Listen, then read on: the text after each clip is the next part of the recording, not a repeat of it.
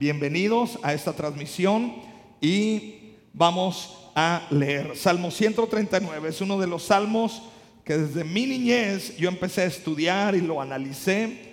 Le doy gracias a Dios por la vida de mi mamá, que desde corta edad ella me insistía en leer la palabra. Bueno, más que me insistía, me obligaba. Pero bueno, gracias a Dios por eso, ¿verdad? Salmo 139, verso 16. Listo. Dice el salmista, le está diciendo a Dios, me viste antes de que naciera. Cada día de mi vida estaba registrado en tu libro. Cada momento fue diseñado antes de que un solo día pasara. En este verso de este salmo, el salmista le está diciendo a Dios, ¿sabes que Dios? Ahora reconozco que desde que antes que yo naciera, tú me miraste. Dice la, la, versión Reina Valera, mi embrión vieron tus ojos mucho antes de nacer y en tu libro estaban escritas todas aquellas cosas que ahora ya son una realidad. Es decir, todo lo que somos, por favor póngame atención a esto, todo lo que somos, todo lo que tenemos y donde estamos, ya Dios lo diseñó. ¿Sabía usted eso? Es decir, la, eh, eh, el salmista está diciendo, hay un libro donde Dios tiene apuntado todo lo que será de nosotros, desde antes de nacer hasta ahora. Entonces, si tú, si tú y yo estamos acá, ya Dios sabía que ibas a estar acá. No es casualidad que eh, tú estés aquí. No es casualidad lo que te ha pasado, aunque sean cosas difíciles. Déjame decirte, Dios jamás mandará cosas difíciles, pero Él ha prometido estar en medio de nuestra aflicción. Jesús dijo, en el mundo tendréis aflicciones, pero confiad, yo he vencido al mundo, dice Jesús. Entonces, he titulado este mensaje dando la continuación del domingo pasado, caminando en el diseño de Dios. El domingo pasado hablamos de soy parte de un plan, yo soy parte de una estructura que Dios tiene. Ahora estamos caminando en el diseño de Dios. ¿Cómo caminar en el diseño de Dios? Dios ya lo diseñó todo. Entonces, tú y yo debemos entender esto. Hay un diseño. Ya hay algo establecido de parte de Dios. No tenemos que andar descubriendo, ni tenemos que andar abrazando ideologías, ni abrazando otras situaciones. La palabra de Dios es la verdad. ¿Alguien dice amén a esto? Y a lo mejor tú podrás decirme, para ti es la verdad. La palabra de Dios es la verdad para todos. Y en este libro ya está escrito el diseño de lo que Dios tiene para ti para mí, para su iglesia. Todo fue creado con un plan. Dios trabaja con diseños. Él dispuso ese diseño porque es soberano y de hecho lo dejó escrito. Este plan es inalterable. La Biblia dice en Mateo 24, 35 que los cielos y la tierra pasarán, pero su palabra no pasará. Dios armó un diseño, entonces diga conmigo, hay un diseño. Otra vez diga conmigo, hay un diseño. Grandes problemas se vienen a nuestra sociedad cuando no respetamos el diseño. Usted puede decir, bueno, voy a, construir una casa.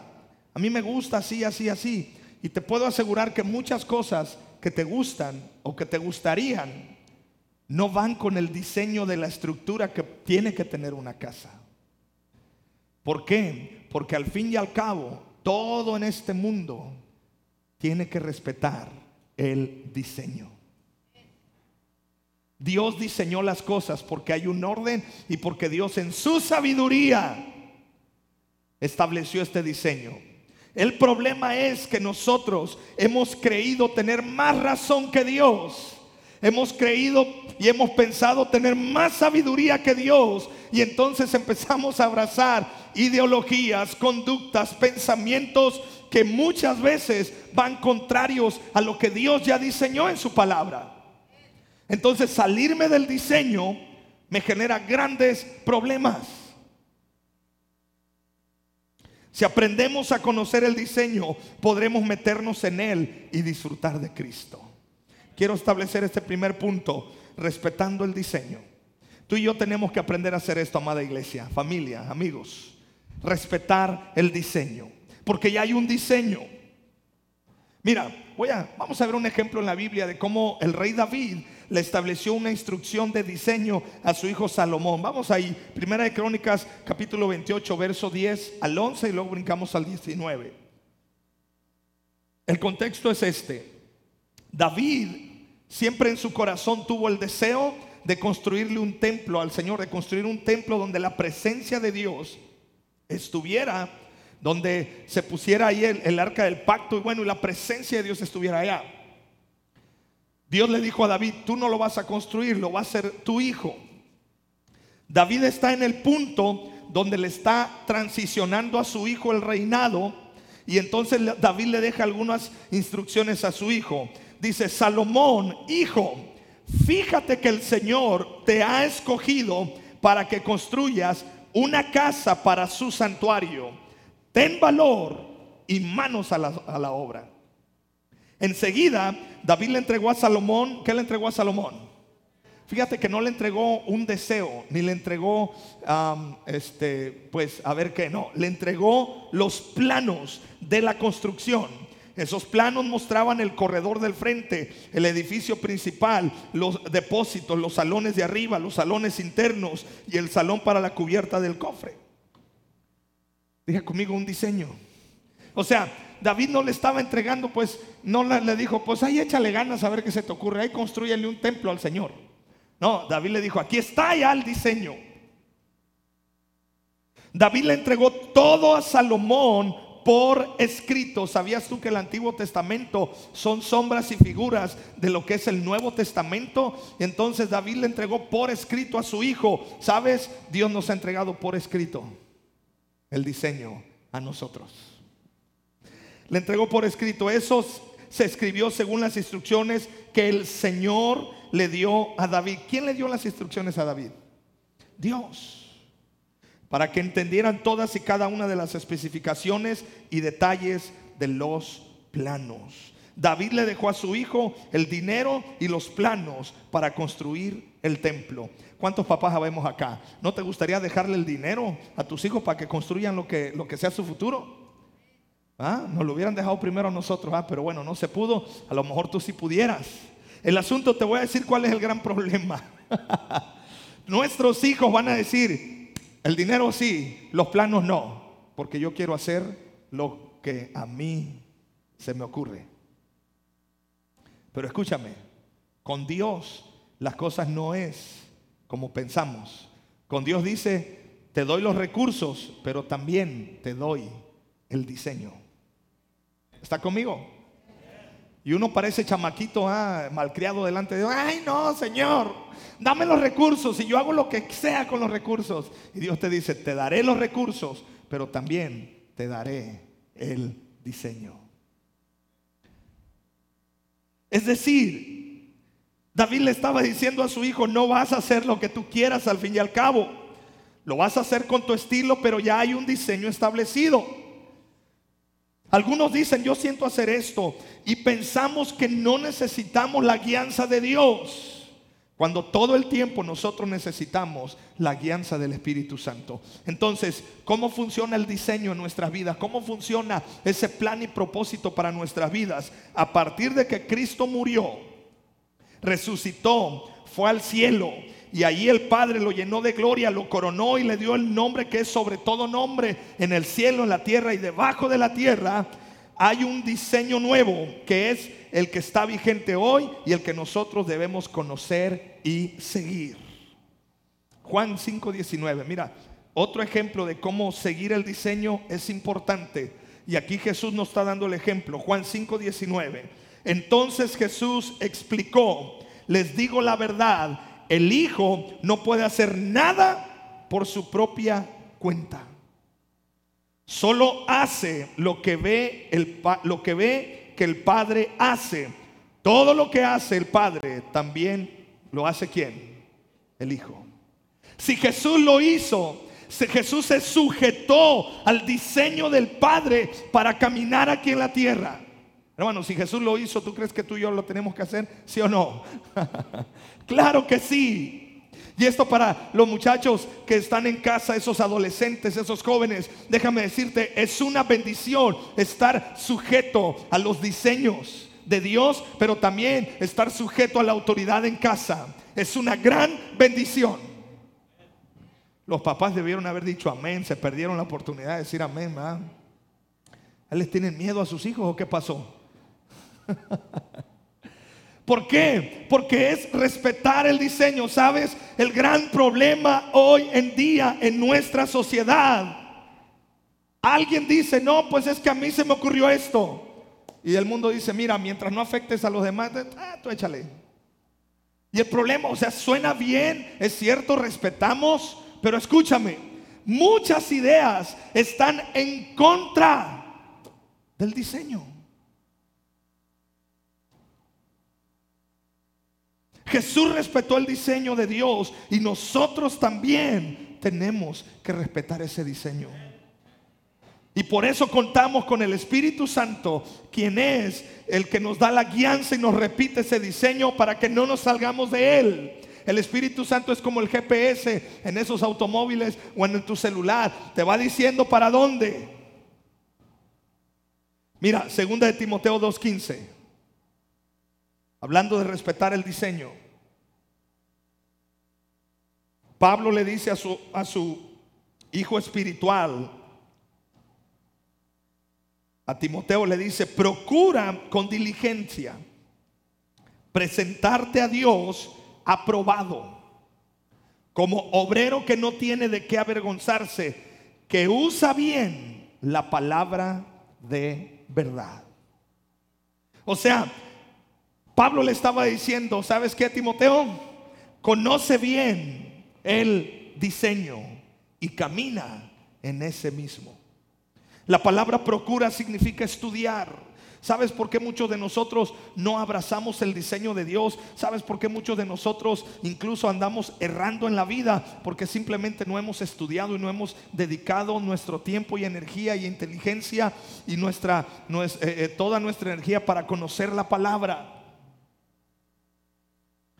El término usar quiere decir medir, trazar. Entonces Pablo le estaba diciendo a Timoteo, procura, es decir, esfuérzate por caminar en el diseño que Dios estableció. Ahora, ¿cuál es ese diseño? Que tú y yo sirvamos a Dios y que tú y yo le adoremos. La palabra marca diseños establecidos.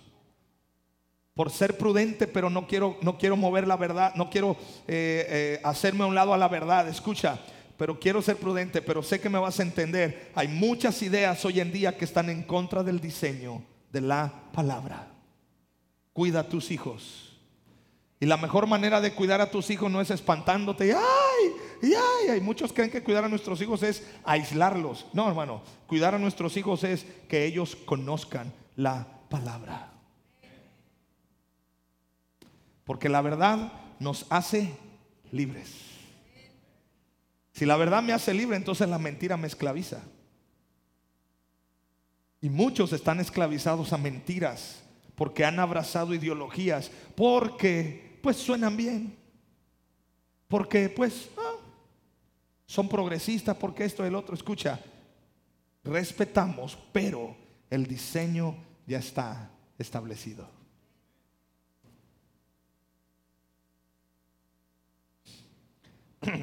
¿Qué sigue? ¿Qué es el diseño entonces? ¿Cómo funciona este diseño?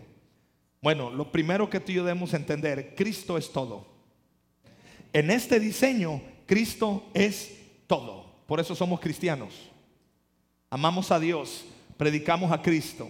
Escúchame, el problema no es la religión, el problema no es que vengas a la iglesia, el problema no es que digas que eres cristiano, el problema es que mucho de lo que Cristo nos enseña choca con lo que ahora está allá afuera. Y es donde tenemos que tomar una decisión. O amo a Cristo o prefiero caerle bien a todos. Mira, Cristo es todo. Diga conmigo, Cristo es todo. Ahora, ¿qué es todo? Pues todo. Él es todo. Mira, Colosenses capítulo 1, verso 27 al 28. pues él quería que su pueblo supiera que las riquezas y la gloria de Cristo también son para ustedes. Diga conmigo, son para mí. O sea, los gentiles, nosotros somos gentiles porque no somos judíos. Pero Pablo está diciendo, también son para ti las riquezas. Y el secreto es, me encanta cómo dice esta, esta parte, ¿cuál es el secreto, hermano? Cristo vive, ¿dónde? Otra vez. El secreto es, ¿Cristo vive dónde? Él no vive en templos. Él no vive en religiones. Él no vive en un ungido, algo, uy, el santo. No, Cristo vive en todos nosotros. Ese es el secreto, esa es la clave. Si tú abrazas la palabra de Dios y abrazas a Cristo, Cristo vive en ustedes. Seguimos leyendo. Eso les da la seguridad de que participarán de su gloria. Por lo tanto, hablamos a otros de Cristo, advertimos a todos enseñan, y enseñamos a todos con la sabiduría que Dios nos da, que Dios nos ha dado. Queremos presentarlos a Dios perfectos en su relación con Cristo. Diga conmigo, Cristo es todo. ¿Cuál es el secreto, amada iglesia, familia, amigos? Cristo en tu vida. Ese es el secreto. Tenemos a Cristo, tenemos al Rey de Reyes y Señor de Señores. Es decir, Cristo, ese Cristo de la gloria está dentro de ti, dentro de mí. Y Él tiene todo porque ganó todo. Entonces, déjame decirte una buena noticia. Si Cristo está en ti, tú tienes paz. Porque Cristo da paz. Dice, mi paz les dejo, mi paz les doy. Cristo es paz. Si Cristo está en ti, tú tienes amor. Porque Cristo, Dios es amor. Yo tengo fortaleza, tengo gozo, tengo seguridad, porque Cristo está en mí. Y escúchame, cuando yo reconozco que Cristo está en mí, soy rico. Esta es la verdadera riqueza. Oh, cómo me encantaría que tú le dijeras a tus pequeños en casa, si tienes hijos en casa todavía, la mayor riqueza es tener a Cristo. Así que usted y yo podemos declarar esto que a lo mejor has tenido años queriendo decir, di conmigo, soy rico. No, pero dígalo así como que si se hubiera sacado la lotería, soy rico. no tenemos dinero, pero somos ricos. Escucha, pensamos que dinero es riqueza. Qué tristeza. Qué miserable de nosotros que solo lo único que tengamos sea dinero. Nos seríamos miserables. Porque dinero no es todo. Ahora, yo sé, eh, familia, salud, eh, está bien, pero escúchame, hay algo. Hay un vacío del tamaño de Cristo que solamente Él puede llegar a llenar. Y si Cristo está en ti, lo tienes todo. Así que digo conmigo, tengo riqueza. ¿Por qué? Porque Cristo, mira, Cristo tiene todas las riquezas, Cristo tiene todo el honor, tiene todo el poder, tiene toda la gloria. Es Cristo Jesús. Entonces, debemos saber que en el diseño no le oramos a un Cristo de una imagen, ni mucho menos a un Cristo de una cruz, ¿verdad? Y luego lo ponen así con cara de, Ah, o sea, sí, Él sufrió, claro, pero Él resucitó al tercer día y ahora está sentado a la diestra del Padre. Y Cristo es el Todopoderoso. Entonces, déjame decirte una gran verdad. Tú y yo oramos y le pedimos y caminamos con un Cristo todopoderoso, el Rey de Reyes, el Señor de Señores, el Cordero y el León. Él es el León de la tribu de Judá y Él es quien fue, quien es y quien ha de venir. Cristo es todo. Aleluya. Él es el Todopoderoso. Su nombre es Cristo. Y hay poder en el nombre de Jesús. Toda lengua le confesará en el cielo, en la tierra y debajo de la tierra. Ay, eso como que suena muy radical. Es la verdad. Y la verdad nos hace libres. Ay, como que suena muy fanático. Es la verdad. Como que sueno como que me lavaron el cerebro, me lavaron el cerebro, me lavaron el corazón, me hicieron alineación, balanceo y hasta me dieron pintura nueva. Porque en Cristo las cosas son nuevas. Las hermanas se emocionaron más con toda Yo le hago bromas a mi esposa. Le digo, ¿dónde vas? Dice, voy al salón de belleza. Le digo, vas al taller. Ojalatería, pintura, alineación, todo el rollo. Entonces, en Cristo lo tenemos que todo. Ahora, te voy a explicar cómo la Biblia habla de Cristo. Te quiero dar dos ejemplos. El primer ejemplo, a Jesús se le conoce como el alfa y la omega. Alfa es la primera letra del alfabeto griego. Y la omega es la última letra. Entonces, a Dios, a Cristo se le conoce como el principio y el fin. O sea, es un círculo. Es todo. Él es todo. Él es el principio y el fin. Apocalipsis 1.8 dice, ese es el Cristo, el alfa y la omega. Esto quiere decir que no hay, no hay nada fuera de Él.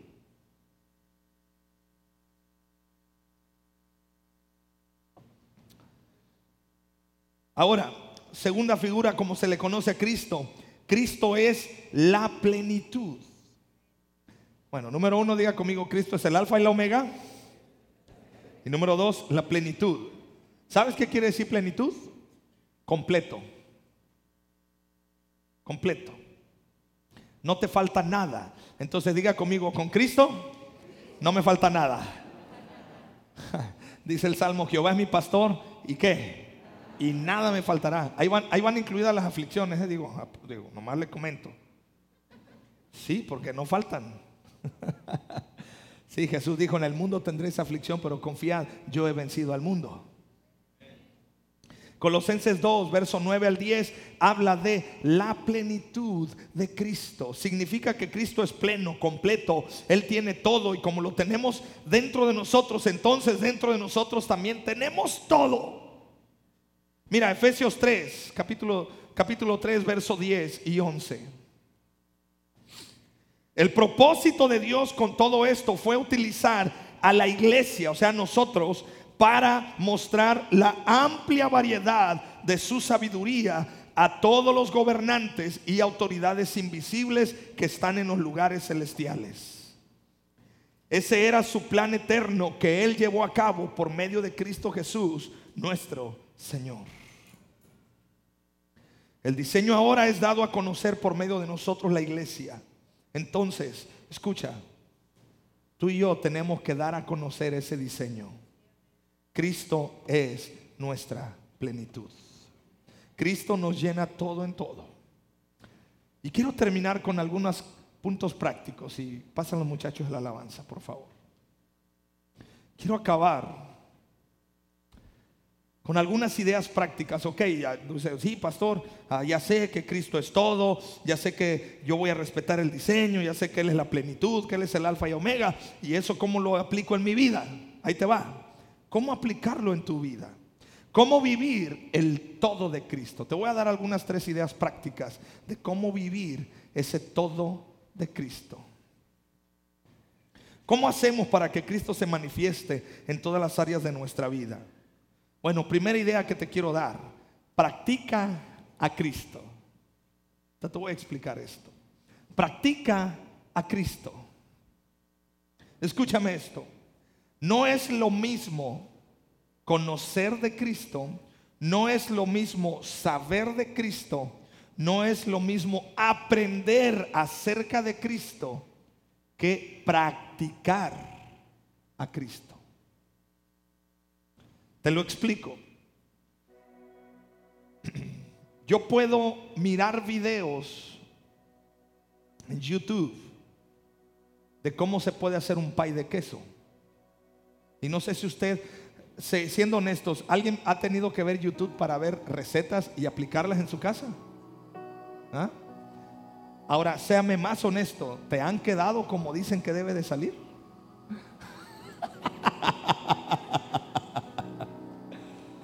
¿Te han salido las recetas como dicen que tienen que salir? Sí, Ah, bueno, aquí hay varios que son buenos para la cocina, acá mi hermano, Peto, y hay varios acá.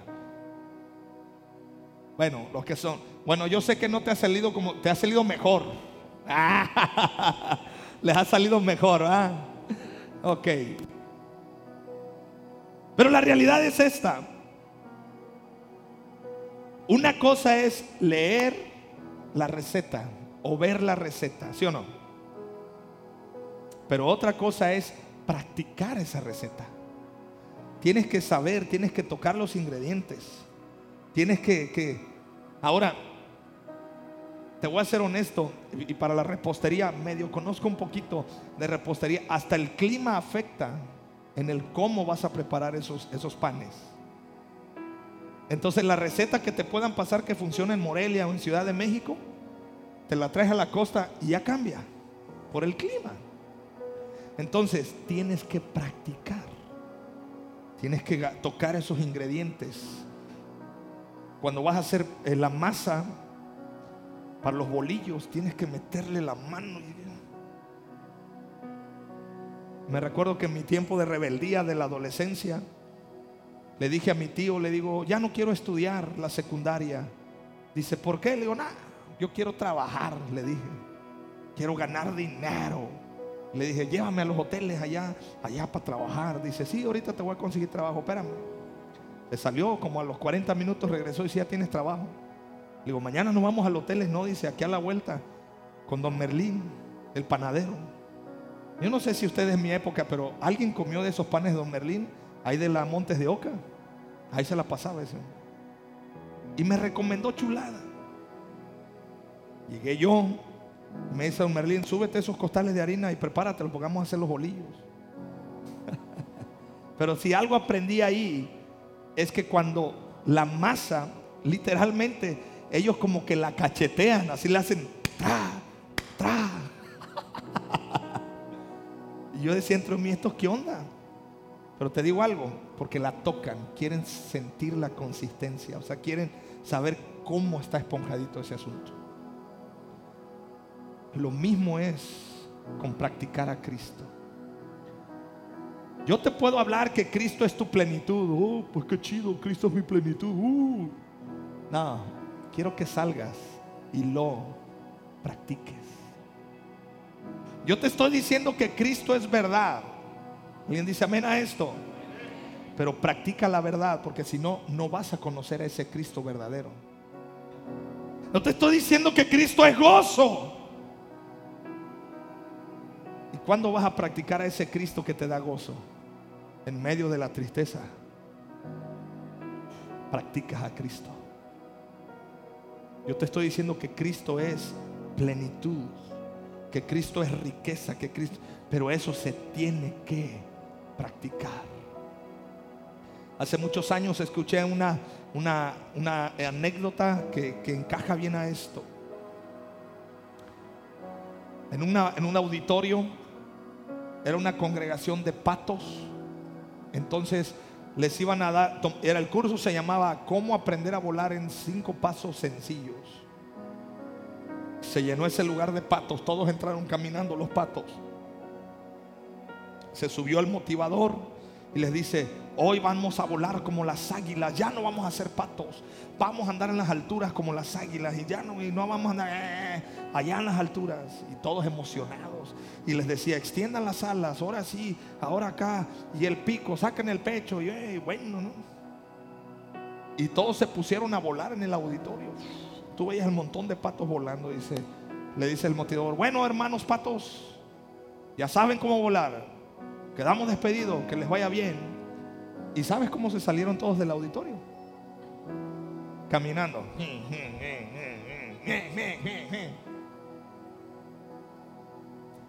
Muchas veces tú y yo así somos.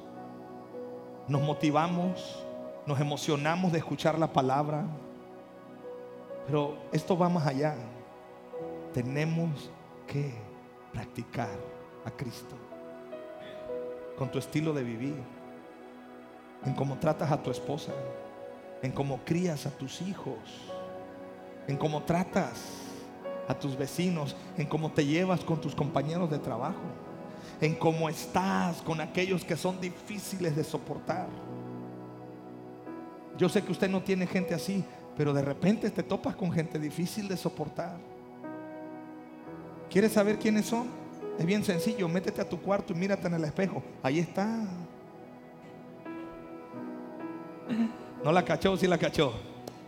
Métase a su cuarto y véale el espejo. Ese que está frente a ti es difícil de soportar. Hay personas que yo oigo que dicen, ni yo me soporto, Dios fíjate, ni él se soporta y anda ahí. Hombre, imagínate, brother.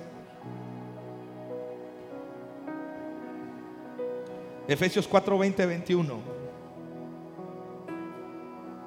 Pero esa clase de vida no tiene nada que ver con la instrucción que recibieron de Cristo. Sé que ustedes han recibido su mensaje y han aprendido la verdad que está en Jesús. No solamente se trata de saber y de conocer, la palabra han aprendido quiere decir han aplicado la verdad. Entonces diga conmigo, voy a practicar a Cristo. Número dos, ¿cómo, cómo caminar en esa plenitud? ¿Cómo caminar en ese diseño? Dar testimonio. Ahora no, el practicar te va a llevar a dar testimonio. Apocalipsis 12:11. Ellos lo han vencido por medio de la sangre del cordero y por el mensaje del cual dieron testimonio. Dar testimonio nos hace vencedores. Es decir, tú y yo podemos declarar, Cristo me cambió. ¿Qué es dar testimonio? Es cuando hay un cambio radical en tu vida. El problema es que si decimos que somos cristianos, pero no estamos dando testimonio. Hay dos maneras en las cuales tú das testimonio. Por tu, por tu manera de vivir y por tus palabras. Pero la que arrastra más es tu manera de vivir.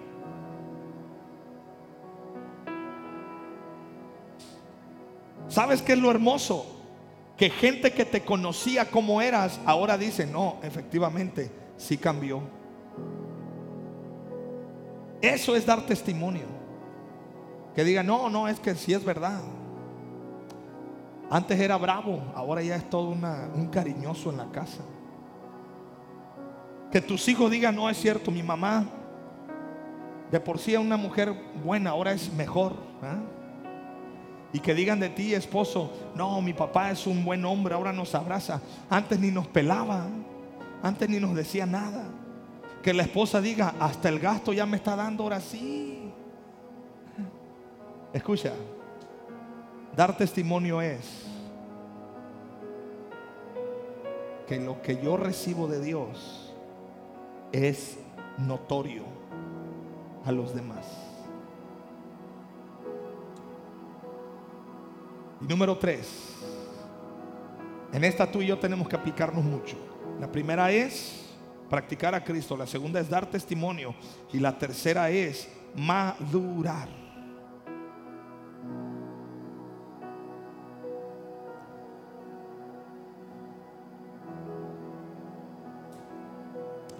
¿Cómo es eso? ¿Sabías tú que en la vida uno tiene que madurar? No te puedes quedar como siempre. El ejemplo de un hombre que Cristo maduró porque lo quería usar con gran poder. Pedro, Simón Pedro. Simón Pedro tenía una característica, era muy impulsivo, era muy hablador, pero tenía un gran corazón por Dios. Era de carácter firme, pescador al fin y al cabo. Y Dios le dice, te voy a hacer pescador de hombres, le dice Jesús. Entonces, Pedro, aunque había caminado tres años con Cristo, muchas cosas de su carácter tenían que madurar.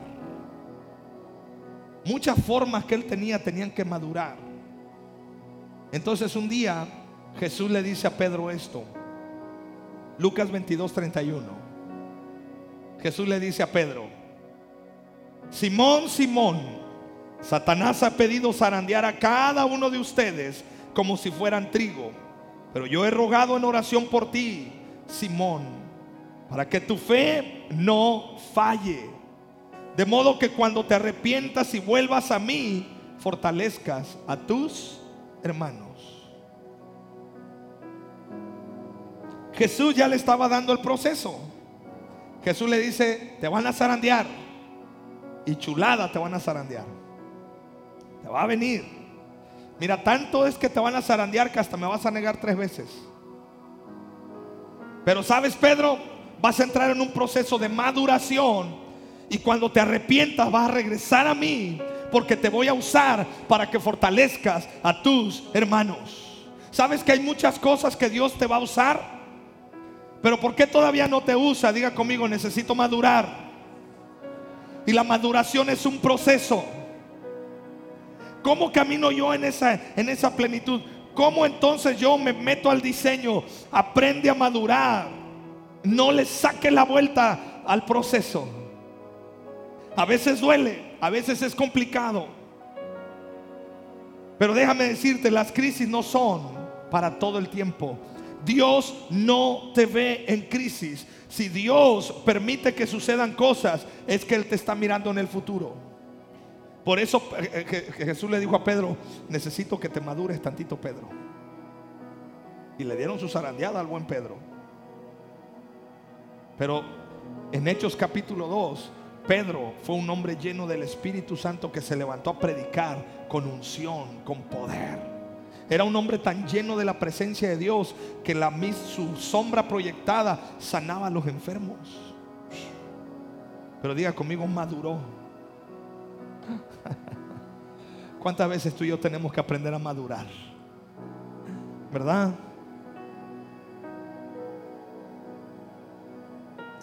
Y madurar es parte de la vida. ¿Cómo es que maduro? ¿Cómo es que yo crezco? Porque Dios está mirando mi futuro. Déjame decirte, lo que estás viviendo hoy no es para lastimarte y no es para que te quedes estancado. Es para tu futuro. Así que, para todos los jóvenes solteros, les quiero dar un, les quiero dar un, tip y una clave. A ver, todos los solteros levántenme la mano. ¿eh? Sin temor. Eso. Muy bien. ¿Quieres madurar?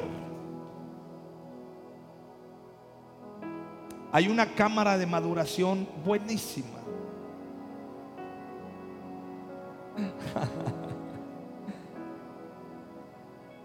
Se llama matrimonio. Los casados, si o no el matrimonio nos hacer madurar. Fíjate, tan maduros están que... Eh, algunos ya se cayeron, creo, de lo maduros que están. Que si no necesitas estar maduro para casarte, bueno, no, para casarte no necesitas estar maduro. Para casarte necesitas estar enamorado. Por eso es novio, o sea, no, no vio, no, no vio.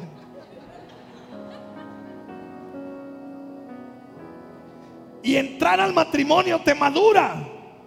Y por eso hay muchos divorcios y por eso hay muchas rupturas. Y escúchame, por eso se rompe con el diseño de Dios. Y entonces las parejas y, las, y, los jóvenes empiezan a decir, nos vamos a juntar unión libre. Si pega, qué chido. Si no pega, cada quien por su lado. ¿Sale? Ok, va. Y cuando a la primera de problemas que hacen, ¿sabes qué, manita, manito? Ay, córtala. Estás evitando la maduración. No podemos caminar en esa plenitud. No podemos vivir en esa totalidad de la plenitud de Cristo sin que maduremos. Ahora, dentro del matrimonio hay una maestría en maduración. ¿Sabes qué? ¿Cuál es? Los hijos. ¿Cuánto damos gracias a Dios por nuestros hijos? ¿Te llevan a madurarse o no? chulada. Y hay un doctorado todavía de maduración. ¿Quieres que te diga cuál es? Tratar con la No, ese no, no, perdón, ese no es. Ese no es, ese no es, ese no es. No, no, me proyecté, discúlpeme.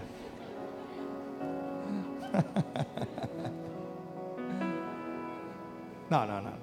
Yo amo a mi suegra aquí. Excelente suegra. Ella me dice que yo soy su yerno consentido. Yo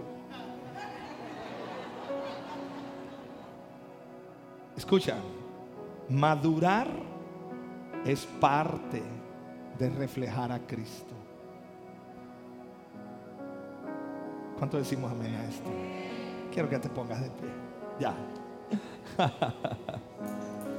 Así que para todos los solteros, yo te animo, madura en el nombre de Jesús. ¿Verdad?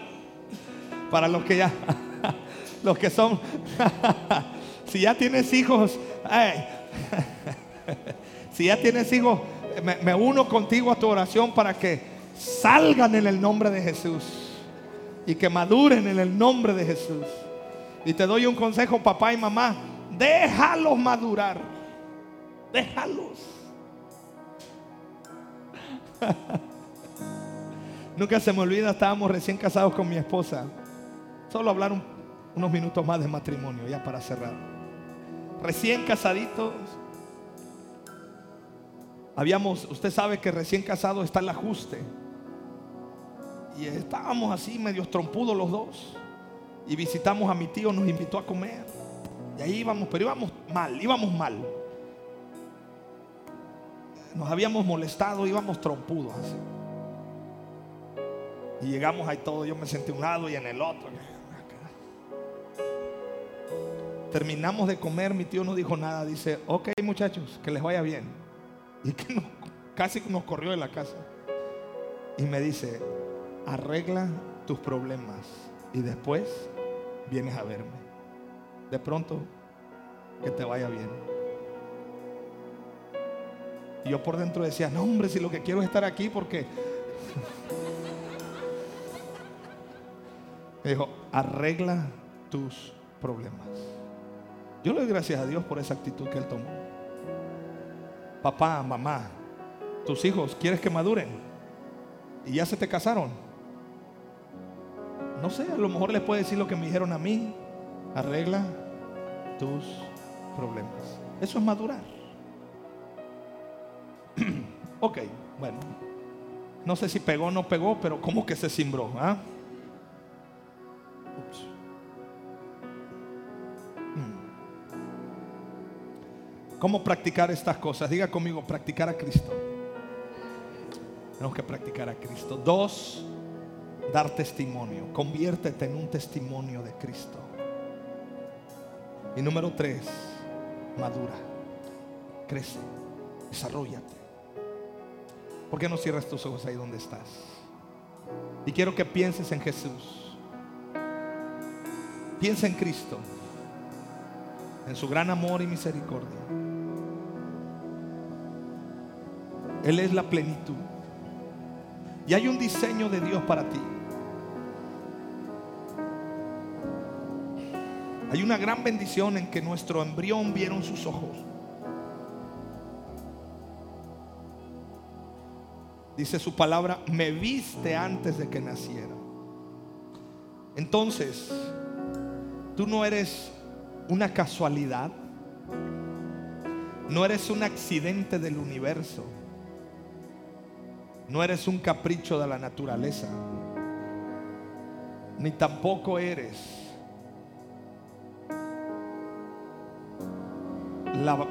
el capricho o el descuido de tus padres. No. Estás aquí porque Dios te diseñó desde antes. Ya tenía escrito lo que iba a pasar contigo. Así que yo le, hablo a tu espíritu y te digo, no temas ni desmayes porque tu Dios está contigo. No temas al futuro. No te estreses por el presente. Porque tu futuro está en manos de Dios. No te, no te angusties del futuro. Ni te estreses en tu presente. Camina en la plenitud de Cristo.